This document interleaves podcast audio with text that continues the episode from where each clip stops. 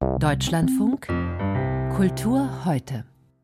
Die Literaturhäuser in Deutschland, Österreich und der Schweiz schlagen Alarm. Mehr dazu von Enne Seidel in den Kulturmeldungen. Die Literaturvermittlung stehe vor dem Finanzierungskollaps, heißt es in einem eindringlichen Appell, den das Netzwerk der Literaturhäuser veröffentlicht hat.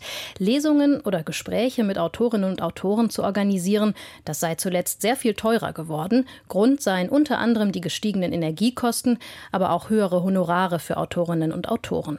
Den Literaturhäusern stehe aber nicht mehr Geld zur Verfügung, um diese zusätzlichen Kosten zu decken. Das sagte Hauke Hückstedt, Vorsitzender des Netzwerks Netzwerks der Literaturhäuser im SWR.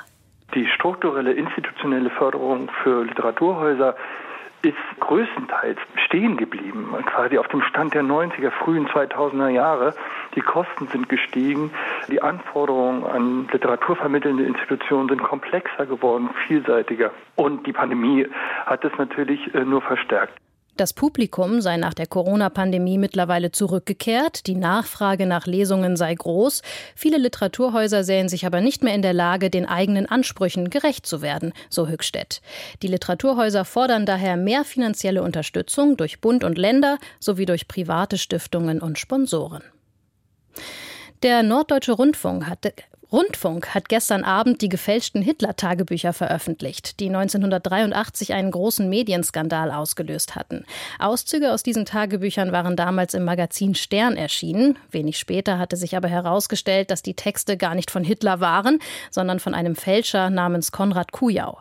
Der NDR hat die handschriftlichen Tagebücher jetzt vollständig digitalisiert und die Einträge nach Jahreszahlen sortiert ins Netz gestellt.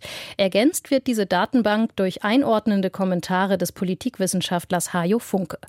Die Tagebücher seien ein Ausdruck von Holocaustleugnung, so der Wissenschaftler. Sie hätten Hitler von den schlimmsten Verbrechen der Nationalsozialisten freisprechen wollen.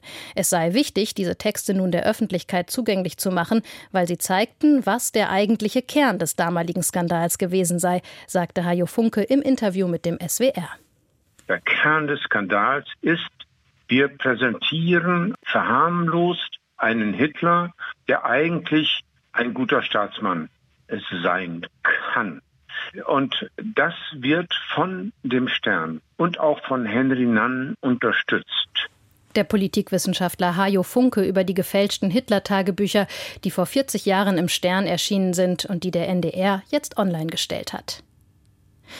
Wer in Großbritannien die Kinderbücher des Autors Roald Dahl kaufen will, hat in Zukunft die Wahl.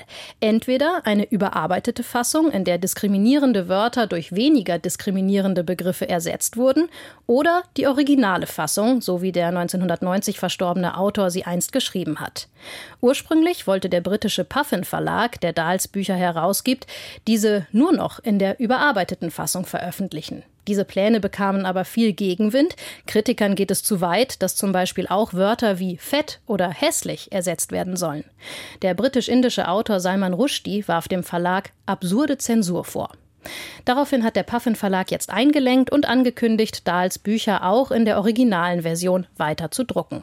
Leserinnen und Leser können also künftig selbst entscheiden, welche Version ihnen lieber ist. Roald Dahl schrieb unter anderem Kinderbuchklassiker wie Charlie und die Schokoladenfabrik, Mathilda oder Der fantastische Mr. Fox. Und zum Schluss noch schnell eine Personalie aus der Musikwelt. Der israelische Dirigent Omer Meir Welba wird ab 2025 neuer Generalmusikdirektor der Hamburgischen Staatsoper und Chefdirigent des Philharmonischen Staatsorchesters Hamburg.